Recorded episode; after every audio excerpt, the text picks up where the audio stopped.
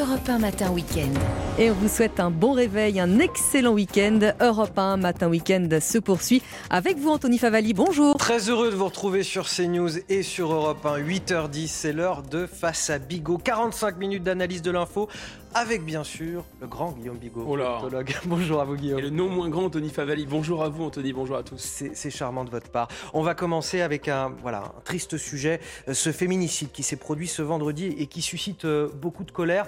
A raison, j'ai envie de dire. On vous a annoncé euh, hier déjà sur nos antennes en, Gironde cette femme d'une cinquantaine d'années qui a été tuée par son ex-conjoint. Cela s'est passé dans la commune de Saint-Laurent-d'Ars. Et que découvre-t-on dans la foulée? Que cet homme de 62 ans avait déjà été condamné en 2006 à 20 ans de réclusion criminelle pour une tentative d'assassinat sur une ancienne conjointe, qu'il bénéficiait d'une mesure de réduction de peine conditionnelle et que la femme tuée ce vendredi avait déposé le mois dernier deux plaintes contre lui qui ne sont manifestement pas remontées jusqu'au parquet. Alors beaucoup de choses à dire évidemment Guillaume sur euh, cette affaire et puis sur la lutte plus globalement contre les violences faites aux femmes, grande cause du précédent quinquennat et semble-t-il de ce quinquennat également, une lutte qui ne semble pas beaucoup avancer. D'ailleurs, cette semaine, ça se télescope avec autre chose. Cette euh, annonce du gouvernement, le lancement d'une expérimentation euh, visant à aider les victimes, un pack Nouveau Départ, c'est en fait un dispositif qui aide les femmes victimes de violences conjugales à quitter euh, le conjoint violent. Vous allez me dire ce que vous en pensez, Guillaume, dans quelques instants. Tout d'abord, les explications avec Valérie Labonne. Le pacte Nouveau Départ sera testé pendant 12 semaines dans le département du Val d'Oise avant d'être généralisé dans tout le pays en 2025. Il propose aux femmes victimes de violences conjugales de s'adresser à un seul référent pour s'extraire d'une situation difficile. C'est un dispositif destiné à aider les femmes qui se sentent en situation de danger, pour leur simplifier la vie et pour faire en sorte que ce parcours qu'elles peuvent imaginer extrêmement compliqué, et qui est souvent très compliqué, soit plus facile. Ce référent qui dépendra de la caisse familiale pourra lever tous les leviers possibles pour actionner les aides financières et sociales. Ces femmes pourront échapper à leurs agresseurs en trouvant par exemple un nouveau logement. Pour les associations, ce PAC répond aux situations d'urgence mais ne s'attaque pas au principal problème. Mais c'est vrai que oui, euh, dans la logique des choses, euh, pourquoi finalement les femmes devraient subir euh, l'éloignement de leur domicile C'est quand même un gros problème et je pense que il y a quand même un gros travail à faire sur euh, la prise en charge de toute façon des auteurs. Hein. Elle rappelle que de nombreux outils existent déjà, mais qui sont difficilement mis en œuvre. Les manques de moyens, d'effectifs et de formation sont pointés du doigt. Il faut dire que les chiffres sont sans appel. 26 féminicides ont eu lieu depuis le début de l'année, un chiffre en hausse par rapport à 2022. Alors on va reprendre les choses dans l'ordre, euh, Guillaume Bigot. Tout d'abord, ce, féminicide terrible qui a, qui a, de quoi véritablement nous mettre tous en colère quand on entend ça et quand on entend les circonstances dans lesquelles euh, euh, s'est déroulé ce drame. Quand vous perdez un être cher, de toute façon, c'est la foudre qui vous tombe sur la tête. Quand c'est un être cher qui a été assassiné, cette espèce de fatalité est redoublée d'une idée que quelqu'un non seulement a voulu le détruire, mais en plus on aurait pu l'en empêcher. Et quand vous êtes dans un pays qui a décrété que cette cause-là des féminicides était cause nationale pendant le premier quinquennat et ensuite le second quinquennat, et qu'on n'a rien pu faire, et quand vous grattez en plus, je pense à la famille de cette, de cette, de cette femme, c'est absolument terrifiant. Il avait, je crois que son, son, son, assassin avait pris 20 ans de prison en 2008, d'une part, donc il a été relâché avant, vous l'aviez dit dans votre, dans votre annonce. En, 2006. Exactement. Deuxièmement, euh, elle avait elle-même déposé deux plaintes, cette même personne, juste avant.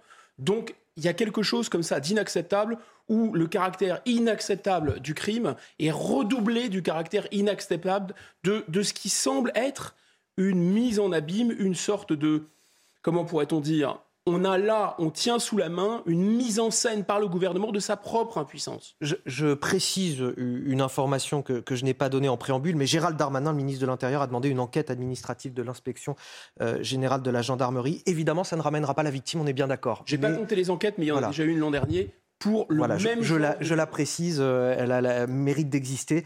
Maintenant, voilà, cette solution. Elle a le mérite d'exister, pardon, mais j'y insiste parce qu'il y a eu la même enquête pour des faits assez similaires l'an dernier. À quoi cette enquête a-t-elle abouti? Sur quoi a-t-elle abouti? Vous savez, le, vocabulaire politique, euh, notamment en grec, c'est pas le même terme pour communiquer, parler, et pour parler en, ce qu'on appelle en fait dans, dans, le vocabulaire des sociologues performatif. Quand vous avez une parole politique, ce que vous dites doit se transformer dans les faits. Alors pas toujours en loi, en arrêté, etc. Mais quand un ministre de l'Intérieur dit je lance une enquête, normalement on s'attend à ce que l'enquête, elle débouche sur des faits concrets. Et la même enquête pour des faits analogues l'an dernier a été lancée par M. Darmanin. Quel est le résultat de l'enquête qu'il a lancée l'année dernière? On, nous a parlé de bracelets anti-rapprochement, de téléphones d'urgence. Mais qu'en est-il de tous ces dispositifs? C'est tout le problème. C'est-à-dire que euh, les bracelets, d'abord, les moyens sont effectivement très insuffisants. Il a été question, monsieur, monsieur Dupont-Moretti, je pense que le garde des Sceaux, avait parlé de 3000 bracelets euh, en Espagne, où ils ont contenu le phénomène, parce que malheureusement c'est un phénomène gravissime dans toutes les sociétés, euh, ils ont quand même réduit, ce qui n'est pas, pas rien, de 20% le nombre de féminicides. Bon, mais ils ont mis 25 000 euh, téléphones d'urgence, par exemple. Là, il y avait 3 000 téléphones d'urgence qui devaient être euh, mis à disposition. 25 000 téléphones d'urgence et 3 000 téléphones d'urgence, ce n'est pas la même chose. Ils ont mis un milliard sur la table. Ils ont créé en Espagne euh, des tribunaux spécialisés. Où sont toutes ces mesures? Alors que, je répète, encore une fois, on pourrait dire bon, écoutez, le, gouvernement a mille et une priorités. Il ne peut pas, il peut pas être sur, tous les fronts. Mais le paradoxe, voilà, c'est que il dit, il édicte cela comme la, la priorité. Exactement. Donc c'est là où ça devient vraiment très très très compliqué. Très compliqué. Alors derrière, qu'est-ce qu'il y a? Il y a évidemment un problème de justice, probablement aussi un problème de police, plus généralement un problème de communication, c'est-à-dire le fait de, communiquer alors qu'on n'agit pas ou qu'on agit trop peu, euh, et qu'il y a un décalage entre le, je dirais l'Himalaya de la communication et vraiment le, caractère absolument anecdotique des mesures qui sont prises. C'est ça, c'est ce décalage-là aussi qui, qui est problématique. Sur la politique pénale, voilà, c'est une fois de plus sur les féminicides, mais ça pourrait être sur n'importe quel autre acte grave, euh, agression contre les personnes, infanticide, enfin est-ce que tu as un enfant, c'est euh, moins grave, plus grave, etc. En fait, à partir du moment où on n'a pas assez de places de prison, de toute façon, on gère le nombre de places de prison. De plus, il y a une politique pénale qui va dans ce sens, des instructions qui sont, euh, qui sont données au parquet. Et là, c'est la politique pénale du gouvernement qui est responsable de ça. Les, places de prison devaient être créées pendant le premier quinquennat, elles ne sont pas créées. Elles commencent à, être, euh, à sortir de terre. De toute façon, on peine aussi à recruter des gardiens de prison. Et donc, qu'est-ce qui va se passer? Il va se passer que les magistrats qui ont une latitude assez large, c'est les juges d'application des peines assez larges pour réduire les peines, de toute façon, ils savent, ils doivent également tenir compte d'un contexte qui est qu'il n'y a pas assez de places de prison. Donc quand quelqu'un, en grosso modo, je la fais courte, mais quand quelqu'un s'est tenu à carreau à respecter toutes les règles, eh bien euh, voilà, il va y avoir une espèce de pression quand même euh, pour euh, inconsciente, indirecte. Évidemment, les magistrats sont tout à fait responsables de ce qu'ils font. Et je pense que ce magistrat-là, il a appliqué la loi et rien que la loi. C'est presque sûr, c'est même pas la peine de le vérifier. par, contre, par contre, ça vient dans un contexte où il manque de places de prison. Ensuite, eh bien, il y a eu tout de même des progrès qui ont été faits, c'est absolument incontestable, pour que les commissariats, les postes de gendarmerie prennent davantage en compte et écoutent davantage la parole de femmes qui étaient, euh, euh, brutalisées par leur, euh, par leur conjoint.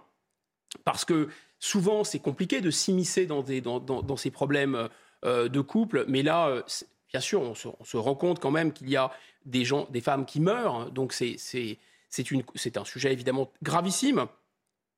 Amélioration, mais enfin, on est quand même très très loin du compte parce que là, elle a déposé deux plaintes que sont devenues ces plaintes Et alors, une, question supplémentaire, puisque ce féminicide terrible se télescope avec cette annonce du gouvernement, ce pacte nouveau départ. Qu'est-ce que vous en pensez de ce pacte nouveau départ?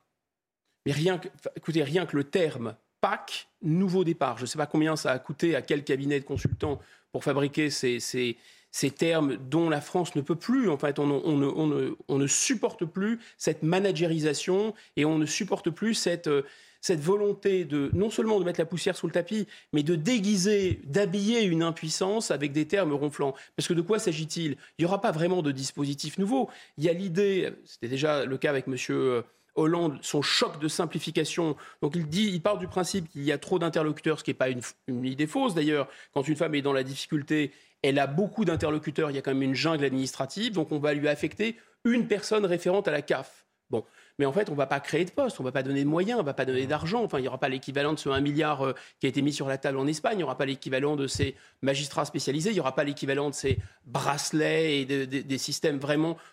parce que numériquement, au plan de la, des technologies aujourd'hui, on pourrait faire en sorte que des gens qui ne doivent pas approcher euh, des femmes qu'il battait, eh bien, s'il s'en rapproche, la femme non seulement est prévenue, mais ensuite euh, les forces d'ordre peuvent intervenir. Ça n'a rien à voir avec ça, si vous voulez. On voit bien que c'est l'ordre du gadget. Aujourd'hui, ce sont les, victimes qui doivent fuir finalement.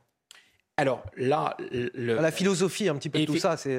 Il y, a un côté, je veux bien que dans certains cas, euh, les femmes ne puissent pas rester dans un domicile qui n'est pas le leur, mais qui est celui de leur conjoint, etc. Il doit y avoir des cas particuliers. Et c'est mieux que rien, hein, bien sûr. Évidemment, mais comme mesure générale pour traiter ce problème, c'est vrai que c'est assez choquant. Il y a une sorte de double peine. Non seulement la femme est battue, elle est menacée par son conjoint, et en plus, elle doit quitter son logement.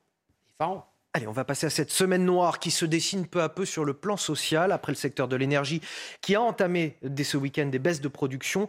Euh, c'est au tour des, routiers de rejoindre la contestation. La Fédération nationale des transports et de la logistique de Force ouvrière appelle l'ensemble des conducteurs à se mettre à l'arrêt à partir de ce soir, 22h, et ce pour une durée illimitée. Annonce faite hier soir dans un communiqué. Je vous propose d'écouter José Zidover, routier et secrétaire fédéral FO-UNCP. Il est temps de montrer que la France pourrait être à l'arrêt. Donc euh, les mouvements de manifestation, c'est une chose, mais plusieurs millions de personnes ont démontré qu'ils étaient contestataires de, cette contre-réforme. Maintenant, il faut absolument passer à l'action et bloquer l'économie du pays. Faire un sacrifice d'une journée, deux, voire une semaine, c'est vraiment rentable par rapport au, sujet qu'on met sur la table. Il faut euh, vraiment être solidaire et aller euh, sur un rapport de force euh, qui, serait, euh, qui serait à la hauteur de nos attentes. Quand les routiers entrent dans la danse, rien ne va plus. Ce sont les, livraisons, les approvisionnements dans les magasins qui peuvent être potentiellement menacés? C'est ça. là, le facteur central, ça va être le temps. Parce que là, tout le monde a bien compris que la France allait être bloquée. Je pense que, et c'est toute l'intelligence d'ailleurs du, du, mouvement social et du mouvement syndical, c'est d'avoir pu annoncer à l'avance les dates des mobilisations et donc euh, la France entière a pu prendre ses dispositions. Les routiers, peut-être euh, se concentrer un instant sur leur, sur leur cas. Pourquoi? Parce que, d'une certaine façon, ils font un peu partie des régimes spéciaux. C'est des, des, métiers vraiment qui sont extrêmement pénibles physiquement. Et, et, donc, ils vont tout de même, eux aussi, travailler déjà deux ans de plus. Ils devaient s'arrêter à 57 ans, là, ils vont aller jusqu'à 59 ans. Ils bénéficient de ce qu'on appelle du congé de fin d'activité. C'est ça. Euh, c'est pas un régime spécial. C'est pas tout à fait un régime spécial. Vous avez raison. Mais ça l'est quand même. Mais ça revient au même. De, sorte. ça revient au même. Alors on en est là pour l'instant. Donc eux aussi ils vont travailler deux ans de plus. Donc ils l'ont mauvaise. En plus, c'est un secteur qui est spécialement sous tension. Pourquoi? Parce que vous savez, il y a ce mécanisme de euh, la concurrence intra-européenne. Euh, le transport routier est ouvert à l'échelle européenne, donc vous avez des gens qui sont payés deux fois, trois fois, quatre fois moins cher, avec des règles, des règles euh, notamment de repos, etc., qui ne sont pas du tout les mêmes. Donc ces gens-là ont vu leur niveau de vie, leur pouvoir d'achat, etc., totalement percuté par l'accélération de la construction européenne, qu'appelle évidemment de ses voeux le gouvernement. Ensuite, donc ils sont déjà dans un état euh, assez difficile. Ensuite, eh bien, au Sénat, puisque le gouvernement, c'est maintenant la, loi va passer euh, au Sénat, le Sénat commence déjà, monsieur euh, le, responsable des, LR au Sénat commence à dire que bon, les régimes spéciaux, ça fait pas tout à fait partie des régimes spéciaux, mais tout de même, on va les attaquer. Autrement dit, on pourrait faire sauter la, la clause du grand-père. C'est une idée qui, a traversé l'esprit des LR, et les routiers pourraient se sentir concernés. Donc déjà, ils ne sont pas contents d'aller jusqu'à 59 ans, mais si demain on les oblige, euh, LR les oblige à aller jusqu'à 64, ça serait la fin des haricots. Donc voilà pourquoi ils se mettent en, mouvement. Deuxièmement, leur mécanisme et leurs moyens d'action. Alors évidemment, c'est tout le secteur des transports avec le secteur d'énergie qui est critique pour paralyser littéralement un pays, le mettre à l'arrêt et ils ont soit effectivement la possibilité de créer des embouteillages monstres, vous savez, c'est les, mouvements escargots. Normalement, ils n'ont pas le droit de le faire, mais ils ont l'habitude. Et qu'est-ce qu'ils font? Ils mettent des véhicules euh, qui sont des gens proches euh, de leur mouvement ou, des, ou, des, chauffeurs routiers qui ne sont pas en activité avec des véhicules de particuliers. Ils sont devant, donc ça aboutit au même résultat. Donc on a des embouteillages monstres, on ne peut plus rentrer, plus sortir de grandes villes. Il y a les plateformes logistiques vous en avez parlé, c'est très important pour alimenter notamment les supermarchés. Et donc, effectivement, au bout de quelques jours, ça peut créer un phénomène de thrombose totale. Est-ce que ça va payer ou ne pas payer? C'est toute la question. Je pense que le gouvernement. L'enjeu, c'est quoi? C'est qu'à un moment, si la, la paralysie du pays arrive à un point où ça devient vraiment insupportable dans la vie quotidienne, la question est de savoir si l'opinion publique va attribuer, euh, disons, cette, euh, cette paralysie et cette. Euh, cette gêne au gouvernement qui s'obstine à maintenir sa réforme, ou est-ce qu'il va plutôt l'attribuer euh, à ceux qui sont en train de paralyser le pays? Voilà, sachant que, pour euh, terminer cette question, on ne peut pas résoudre à l'avance, on va voir ce qu'il en est, c'est qu'il y a quand même un soutien massif de l'opinion publique à l'égard de ce mouvement social. Alors on va, on va en parler justement, Guillaume Bigot, si vous, le voulez bien. Cette question, vous l'avez posée, les Français sont-ils prêts à supporter une France à l'arrêt? Élément de réponse à travers ce reportage signé Laurent Sélarié, Laura Strat et Inès Alicane. C'est une semaine très compliquée qui s'annonce. Certains Français soutiennent le mouvement et se disent même prêts à subir les conséquences d'une grève prolongée. Bah, pour autant qu'ils veulent, tant que ça sert. Moi, euh, très longtemps. Euh. Bah ouais, faut, on n'aura rien sans rien.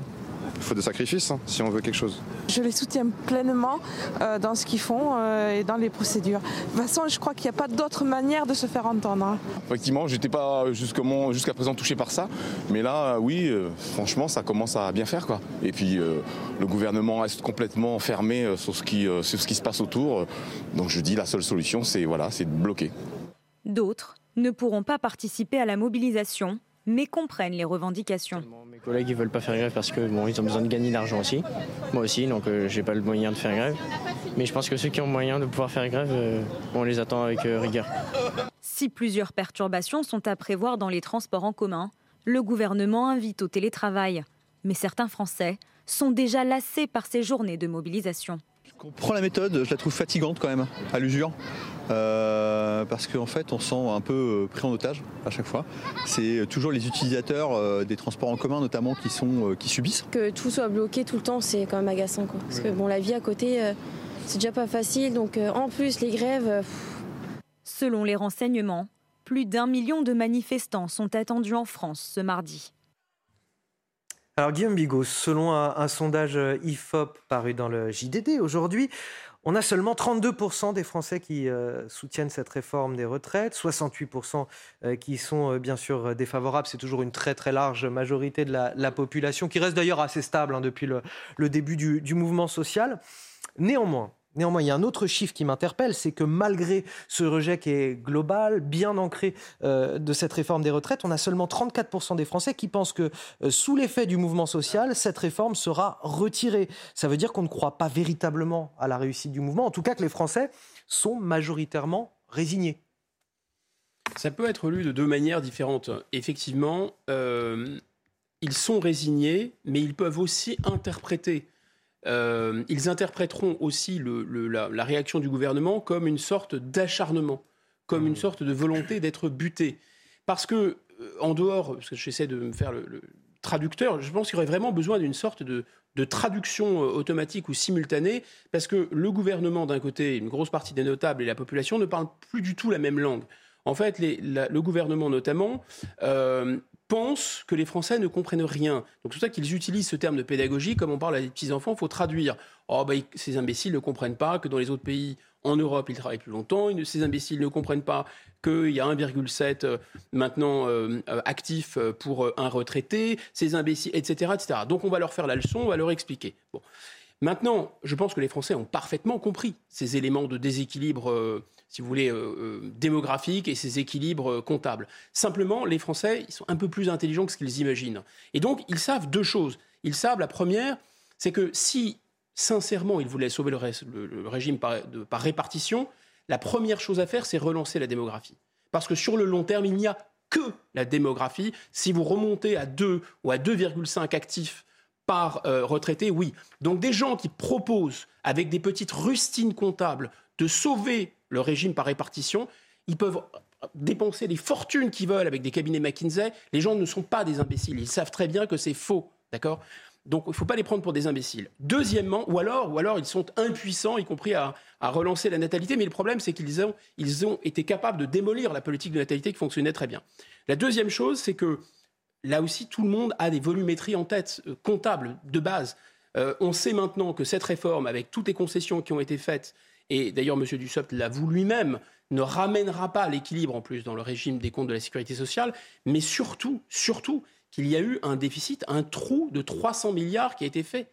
Donc M. Dussopt lui-même dit en cumulé dans 10 ans, dans 15 ans, dans 20 ans, on arriverait à 150 milliards. Mais ce n'est pas 150 milliards, c'est le double qu'on a subi en quelques, années.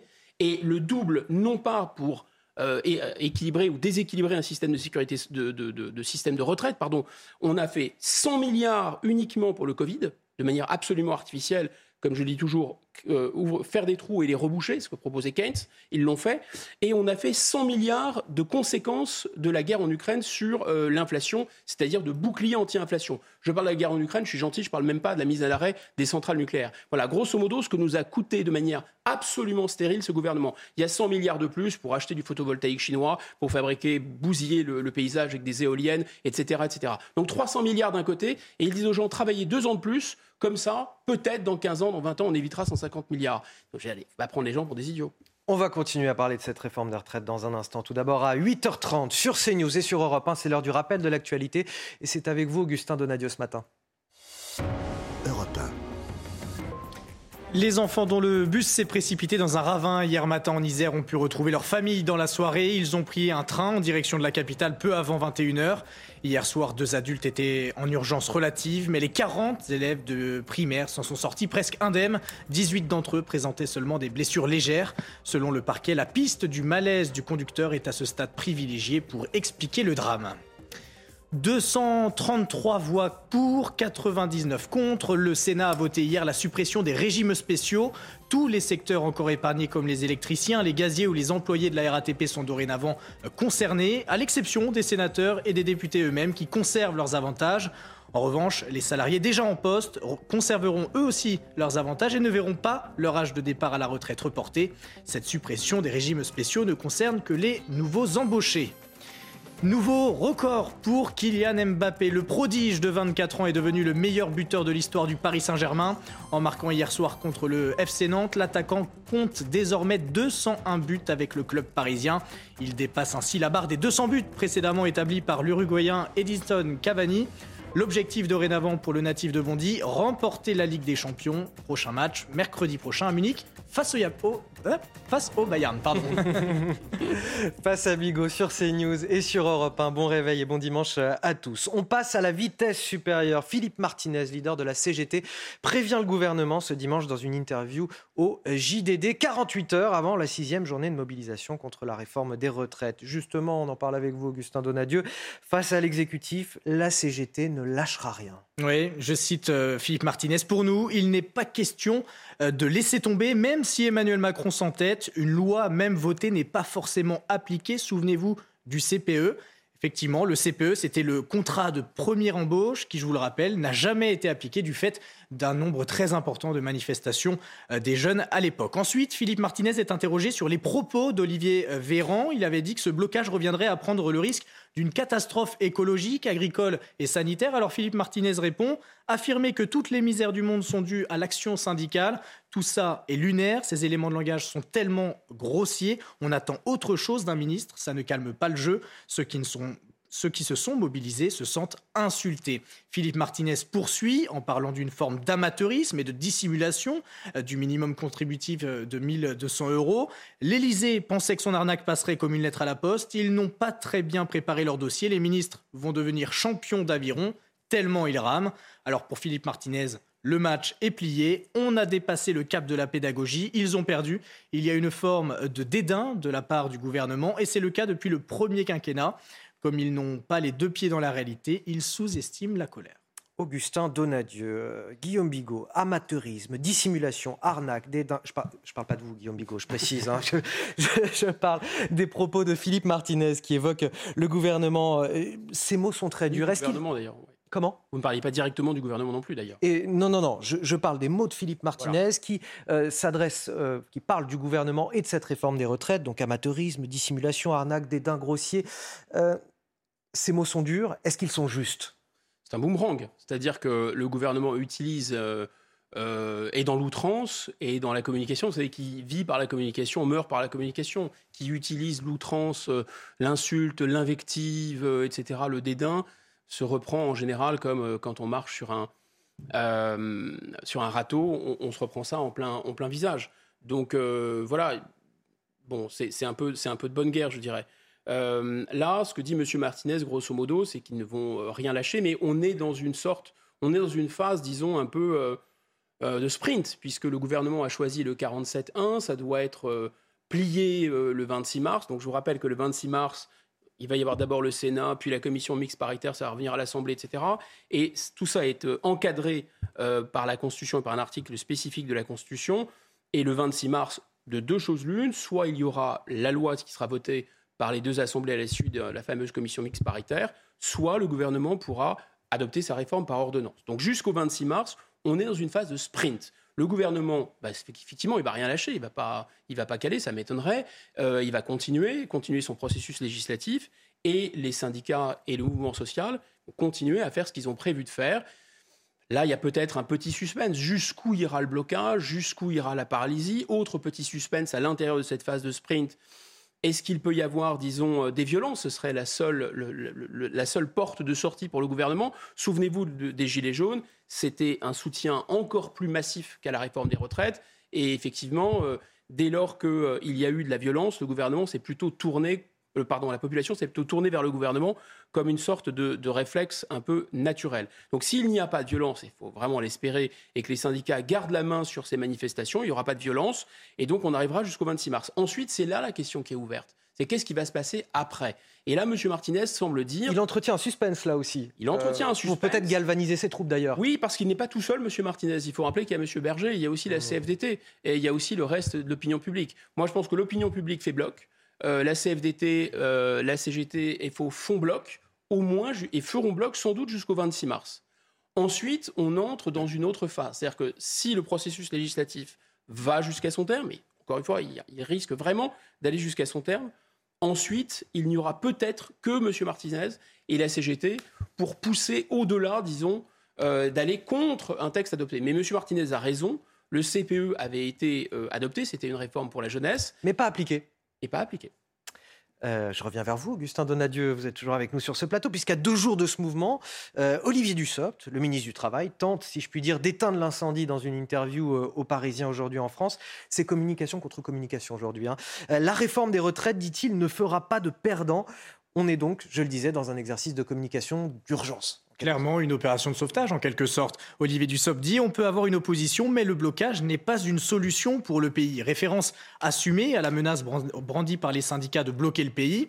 Interrogé sur les 700 euh, millions d'euros de déficit en 2030, malgré la réforme, Olivier Dussopt répond on les trouvera dans cette réforme ou dans un texte suivant, comme le projet de loi de financement de la sécurité sociale pour 2024. Euh, qu'on soit bien clair, l'équilibre budgétaire est notre boussole.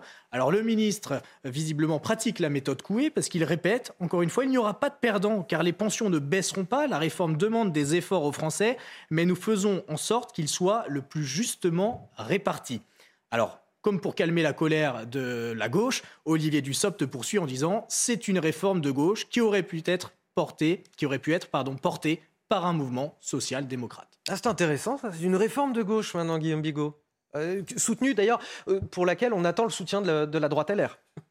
Non, mais il faut, s'y retrouver. Hein. Oui, c'est vrai que ça se mélange là-haut, c'est de la confusion mentale. Enfin, C'était l'expression qu'avait utilisée le président de la République à l'égard d'un Français. Alors, pour la défense d'Olivier Dussopt, il est très éprouvé en ce moment mais il a, il a, presque perdu peut-être se peut-être se perd-il dans ses arguments. Il n'a pas perdu que ses cordes vocales. Mais bon voilà, une réforme de gauche qui aurait pu être portée par un gouvernement social-démocrate, ça vous interpelle ça? Bah oui, il a sans doute perdu d'abord ses convictions de gauche, ça c'est sûr, mais peut-être aussi une sorte de, de boussole. Euh, euh, pourquoi? Parce que là, on a euh, un Medef avec Monsieur Roux Bézieux, son patron, donc le patron des patrons, le patronat français, qui dit oh, c'est peut-être pas absolument indispensable en situation euh, d'inflation euh, très grave, alors qu'il y a euh, une guerre en Europe, alors qu'il y a vraiment énormément de sujets d'inquiétude pour les Français, de faire cette réforme maintenant. Ce n'est pas indispensable.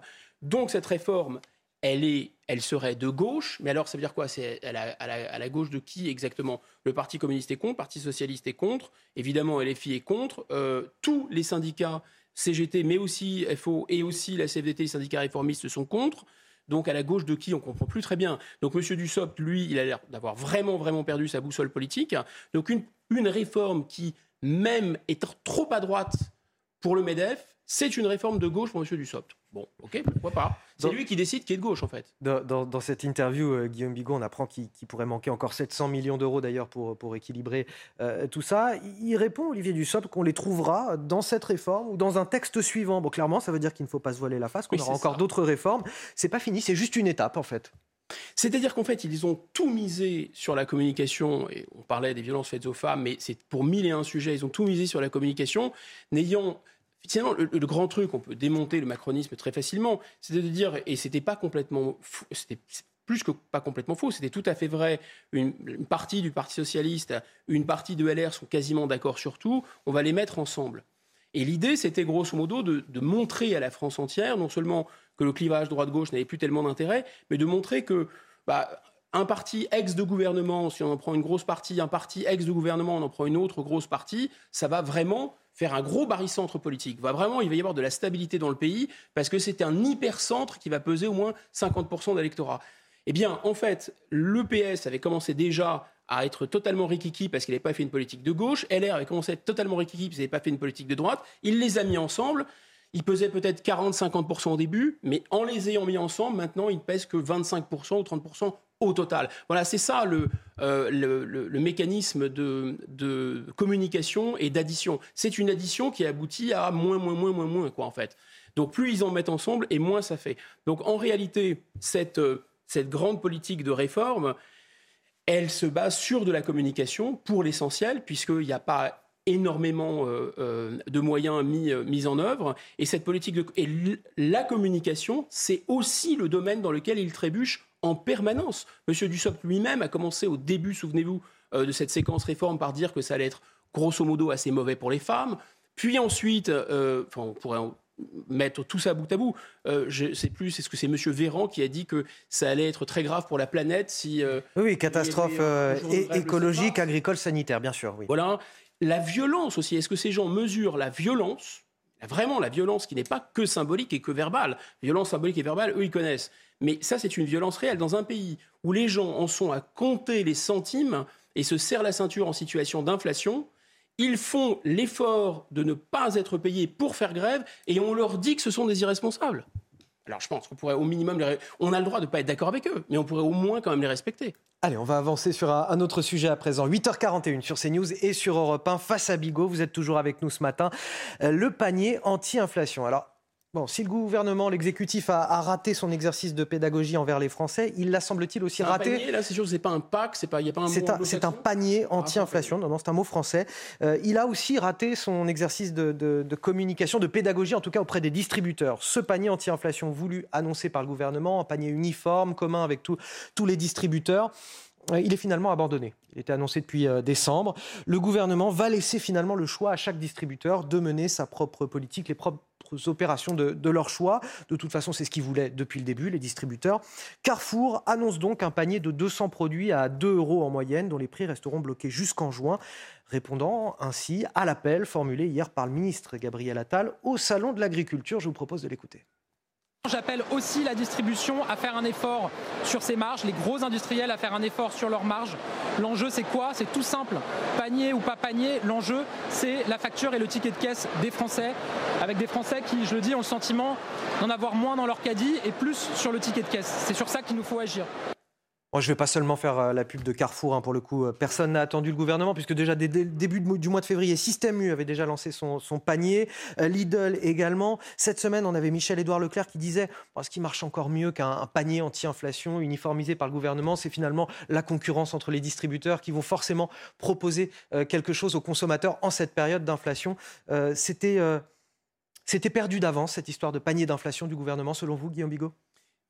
C'est pas ça. Je pense que ce qui était très mal engagé, c'est que déjà euh, le, président Macron et son entourage, pendant la campagne euh, euh, présidentielle, avaient considéré comme une mesure d'infâme populisme l'idée proposée, je crois que c'était Marine Le Pen qui avait dit. Mais c'était Marine Le Pen sur la TVA. Il faudrait, voilà, reprendre ce, cette, qualificative de bien essentiel en disant, il faudrait faire un panier de biens essentiels parce qu'il va y avoir une inflation et euh, de réduire la, TVA sur ces Grosso modo, c'était euh, du populisme est, quelque chose de totalement irresponsable. quelques mois plus tard, l'inflation étant venue, l'inflation dont on, dont on ne cesse de répéter qu'elle n'a rien à voir avec la guerre en Ukraine. Alors, en fait, c'est un phénomène complexe. Elle avait démarré avant la guerre en Ukraine, elle a été largement amplifiée par la guerre en Ukraine. La guerre en Ukraine, elle a un effet, je répète, direct mais aussi indirect sur l'inflation, parce que les mécanismes économiques sont aussi des mécanismes spéculatifs, les agents économiques anticipent, vous avez des marchés financiers qui anticipent aussi l'évolution du prix euh, du blé, euh, des matières premières, etc., etc. Donc tout ça est assez complexe, mais grosso modo, oui, il y a une racine géopolitique aussi à cette inflation, et chez nous, en particulier, il y a une racine qui est une racine énergétique avec cette fameuse folie euh, du marché européen d'électricité. Quand on prend un peu de recul d'ailleurs, gouverner, c'est prévoir.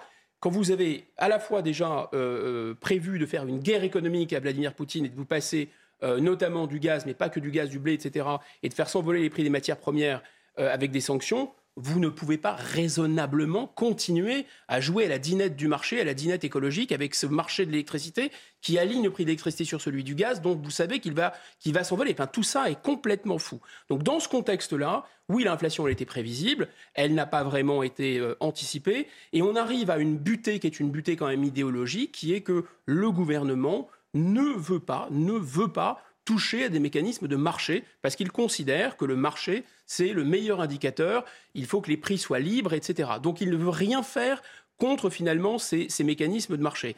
Et le problème, c'est que l'inflation étant causée par des, phénomènes, à mon avis, qui ne sont pas vraiment économiques, euh, si vous n'agissez pas sur les prix, vous ne pourrez pas vraiment euh, récupérer, enfin potentiellement, euh, comment, avoir un effet de, restauration ou de maintien au moins du pouvoir d'achat. Surtout pour ces foyers qui, pour lesquels le, panier, si vous voulez, ou, les dépenses moyennes font une part énorme à des produits de première nécessité, parce que plus vous êtes pauvre, évidemment, et plus l'alimentation va peser dans votre budget, et cette alimentation, c'est elle qui, voit euh, la valse des étiquettes euh, s'enflammer et être complètement incontrôlable. Donc on comprend bien, et à juste titre, que ça inquiète le gouvernement, mais à partir du moment où il ne veut pas agir sur le mécanisme des prix, à partir du moment où il ne veut pas toucher la TVA, Peut-être aussi parce qu'ensuite, il y aura un effet dit cliquet, il baisse la TVA, mais après, il ne pourra plus l'augmenter, ce qui sera mauvais pour les finances publiques.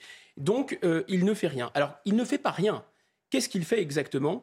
Il renvoie la patate chaude euh, à la grande distribution en disant mais c'est à vous de faire un effort. Un peu comme il l'avait fait, souvenez-vous, sur le carburant, en disant bah, c'est maintenant euh, à Total Energy ou à d'autres de faire des ristournes, c'est à vous de le faire. Voilà. D'une certaine façon, il avoue un peu que lui et puis euh, les grandes multinationales, c'est un peu, euh, voilà, ils, ils ont l'air d'être un peu cousins, ils ont l'air d'être de, de, de, se connaître assez bien finalement ces gens-là. Les, grandes, euh, les grands distributeurs n'avaient manifestement de toute façon pas très envie de se voir imposer un panier anti-inflation, ils voulaient l'organiser eux-mêmes. On va parler santé à présent, Guillaume Bigot, alors que rien ne va plus entre la sécurité sociale et les médecins généralistes. Certains professionnels envisage même de, couper les ponts et de se déconventionner. C'est la conséquence de l'échec des négociations sur les tarifs des consultations. Je le rappelle, les médecins généralistes réclamaient à la Caisse nationale d'assurance maladie un tarif de consultation à 50 euros contre 25 euros aujourd'hui. Les explications, Maxime Lavandier.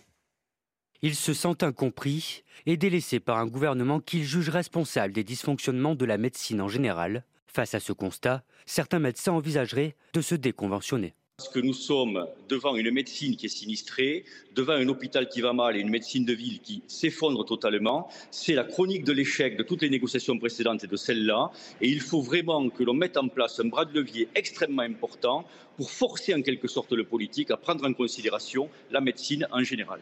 Quitter l'assurance maladie permet aux médecins de fixer eux-mêmes leur prix et ainsi arriver à un tarif de la consultation à 50 euros comme ils le demandent. Une solution qui impacte cependant les patients qui verront leur consultation non remboursée. Si on se déconventionne tout seul dans son coin, bah, les patients, beaucoup de patients vont essayer d'aller voir ailleurs parce que ce sera moins cher. Nous avons surtout peur de laisser des patients sur le bord de la route, puisque tout le monde n'aura pas les moyens de payer une consultation à 50, 60 ou 70 euros. Pour l'heure en France, moins d'un pour cent des praticiens sont non conventionnés. C'est bien dans un pays où on manque déjà de médecins généralistes, on risque d'avoir une euh, médecine de ville à, deux vitesses, entre riches qui pourront euh, se payer des médecins plus chers et, et, des moins riches euh, qui pourront voilà, surtout renoncer aux soins parce qu'ils n'auront pas trouvé de médecins généralistes mmh. conventionnés et qu'ils mettront des jours, des semaines avant d'avoir un rendez-vous en fait, l'histoire de ce gouvernement, c'est de beaucoup d'autres gouvernements avant, c'est comment, alors qu'on est persuadé par une doctrine de libre-échange et qu'on sait que la population est attachée à un modèle dit français, à une exception française, avec un système redistributif, avec voilà, un système de sécurité sociale, un système de retraite, qui lui n'est pas complètement dans une logique de marché. Comment fait-on pour injecter de la logique de marché alors que la population n'en veut pas? C'est toute la difficulté de, cette équation. Euh, et alors même qu'on on veut une Europe qui impose ce système-là à travers à la fois des économies de budget et en même temps euh, toujours plus de dérégulation. Donc là, euh, en France, qu'est-ce qui se passe? C'est simple, il y a une loi qui date de 91 qui dit grosso modo euh, bah, soit vous êtes euh, secteur 1 tarif sécu, soit vous êtes grosso modo un spécialiste ou quelqu'un qui a été un prof de fac, etc. Et vous pouvez faire du, dépassement d'honoraires. Mais solution aussi, secteur 3, bah, là vous jouez plus du tout le jeu de la sécu, vous êtes complètement déconventionné, mais par contre vos patients ne sont plus remboursés. Et donc, les médecins, souvenons-nous de ce qu'ils ont demandé, ils ont dit, euh, écoutez, 25 euros la consultation, c'est pas raisonnable, c'est parfois, euh, euh, après 10 ans d'études, c'est moins bien payé qu'une coupe de cheveux, donc c'est pas possible. Donc donnez-nous un peu plus d'argent. Ils ont demandé 50 euros, 50 euros notamment pour embaucher des secrétaires médicales. Et là, le gouvernement royal, royal, hein, dans un geste de, grande bénévolence, leur a donné 1,50 euro de plus. Peut considérer, c'est une lecture peut-être un peu complotiste, mais que c'est grosso modo un geste qui relève de la provocation. 1,50€ quand on demande 25 euros, c'est la provocation. Et donc, effectivement, il y a cette réaction. Est-ce qu'elle était attendue? C'était exagéré. Mais enfin, il y a grosso modo, et on voit M. Marty qui dit euh, écoutez, empêchez-nous de nous déconventionner, parce que dans ces conditions, nous allons nous déconventionner. Et ce que vous, dites est tout à fait juste. Si les médecins se déconventionnent, alors leurs tarifs seront libres solution du marché. Seuls les gens qui ont les moyens de se soigner se soigneront et on va faire des économies de budget en réalité. Voilà. Arrêtez-nous sinon on va faire un malheur. Guillaume Bigot, je voudrais pour finir euh, qu'on parle du, fiasco fiasco véritable de la fin du timbre rouge. On vous en parlait déjà au début du mois de janvier. La Poste avait décidé d'arrêter cette fameuse lettre prioritaire livrée en 24 heures pour pouvoir, et c'est encore une affaire d'économie, économiser 500 millions d'euros. Cette lettre, elle a été remplacée par un, dispositif euh, euh, complexe, semble-t-il euh, inutile. On rédige une lettre numérique. Cette lettre, elle est imprimée ensuite dans un bureau de poste proche du destinataire et livrée par un facteur en version papier. Donc on a moitié numérique, moitié papier. Ça semble encore plus compliqué euh, que le dispositif d'origine. Et euh, là où on envoyait 750 000 lettres prioritaires par jour auparavant, eh bien désormais, ce nouveau système, n'a pas beaucoup convaincu. 3500 lettres par jour en moyenne, ces lettres euh, numériques. Donc le, système, ce nouveau système est, amené peut-être à bientôt disparaître, en laissant bien sûr de côté, comme d'habitude, bah, tous ceux euh, qui n'ont pas accès au numérique, à Internet, c'est-à-dire 18% aujourd'hui des Français. on est au cœur de, ce qui agace finalement. parce qu'encore une fois, la tâche du gouvernement, de tout gouvernement, est difficile. Euh, il y a des transitions, il y a des phénomènes de génération et des gens qui sont perdus dans l'univers du numérique, il y a des personnes âgées qui sont isolées, qui continuent d'utiliser euh, la poste. On peut se poser, cette question n'est pas absolument illégitime. Est-ce que c'est toujours indispensable? Mais le prix de l'absence de courage, voilà, de ne, pas décider. Ne pas décider, c'est souvent la pire des décisions. Et là, finalement, on ne décide pas, c'est-à-dire qu'on décide de le faire, mais sans vraiment le faire. On supprime euh, la lettre rouge, mais on dit quand même qu'on fait quelque chose à la place. Mais grosso modo, les gens qui avaient vraiment besoin euh, d'envoyer des, lettres euh, du jour pour le lendemain, bah, vraiment, s'ils ont besoin d'une lettre, hein, ils n'envoient pas un, email. Quoi. Et donc, s'ils ont, pas, ils ont vraiment besoin d'envoyer un message instantané, ils le font en quelques minutes et ils utilisent un email. Donc, tout ça est absurde. Donc, on pourrait considérer que les gens qui, ont, qui sont un peu dépassés par cette transition numérique, et notamment les personnes les plus âgées, ne vont pas savoir du tout utiliser euh, parce que je crois qu'il y a cinq ou six étapes sur Internet, même si c'est pas si mal fait, d'utiliser une e-lettre. Enfin bon, tout ça, c'est le en même temps. C'est le en même temps et c'est le prix de l'absence de décision. Allez, on arrive à la fin de cet échange, euh, Guillaume Bigot. Merci euh, à vous. On va tout de suite rejoindre Sonia Mabrouk depuis les studios d'Europe 1. Bonjour Sonia, on vous retrouve tout à l'heure à 10h pour le grand rendez-vous CNews Europe 1 Les Échos. Qui est votre invité aujourd'hui? Bonjour à vous Anthony, bonjour à tous. Notre invitée, c'est la patronne des députés euh, Renaissance, Aurore Berger. Et alors sur quel thème allez-vous l'interroger? Évidemment, le contexte social à deux jours du 7 mars et puis ces mots ce matin dans le JDD de Philippe euh, Martinez qui accuse le gouvernement d'amateurisme, d'arnaque et de dissimulation. Bref, la pression monte et puis on va voir comment l'exécutif et puis plus largement la majorité répond à cela. Ce sera à 10h en direct sur Europe 1 et CNews. Il y aura des choses à dire. Merci à vous ma chère Sonia. On vous retrouve tout à l'heure donc à, 10h. Vous restez avec nous sur CNews. La matinale week-end sur poursuit et sur Europe 1, c'est l'heure de retrouver Léna Monnier et Frédéric Tadei. C'est arrivé demain.